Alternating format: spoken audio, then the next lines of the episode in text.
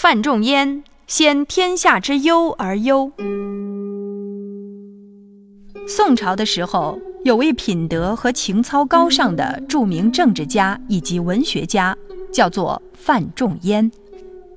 他既是一位刚正不阿、一生坚持进取、以天下事为己任、清廉自守、爱国爱民的政治家，又是一位文学素养很高、大公无私的爱国诗人。他从小就心怀大志，读书十分刻苦，但是他的幼年却出身贫寒，没有钱上学，只好跑到寺院里的一间僧房去读书。时而学习之，不亦乐乎？仲淹晚上又要通宵达旦的读书了吗？小心身体呀！大师傅，我没事儿。嘿嘿。唉，真拿你这个孩子没有办法。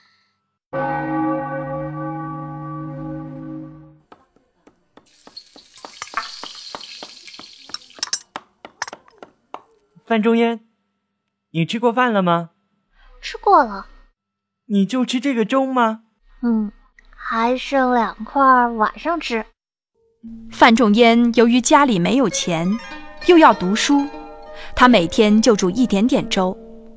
同学看到他很艰苦，回到家和自己的父亲说起了这件事情。父亲，他就这么晚上用糙米煮好一盆稀饭，到第二天早晨凝成冻块以后，用刀子划成了四块，然后早上吃两块，晚上再吃两块。我见他没有菜，就一些腌菜便吃了。嗯，这孩子过得如此辛苦，还这么专心的读书，难得啊！孩子，你去让你母亲做一些鱼肉和可以放久一点的肉干你带去送给范仲淹吧。是的，父亲。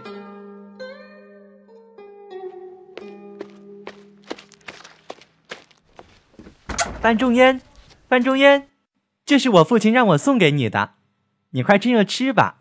不不不不不，无功不受禄，我怎么能接受你的东西呢？你还是带回去吧。你别推辞了，专门送给你的，快吃啊！我走了。哎哎，来了。范仲淹，最近我功课这个不会，你给我讲解一下。哪一个？哎。东西怎么还在这里？啊！你怎么都没有吃？看，东西都变坏了呀！你为什么不吃呢？很好吃的。我知道很好吃，不是我不想吃，只是我已经习惯了过艰苦的生活。如果吃了这些美味佳肴，以后再过这种艰苦的生活，我就会不习惯了。所以我没有吃，但是。很谢谢你父亲和你的一片好意。哎，你这个人呐，他就这么回答了我，真不知道怎么想的。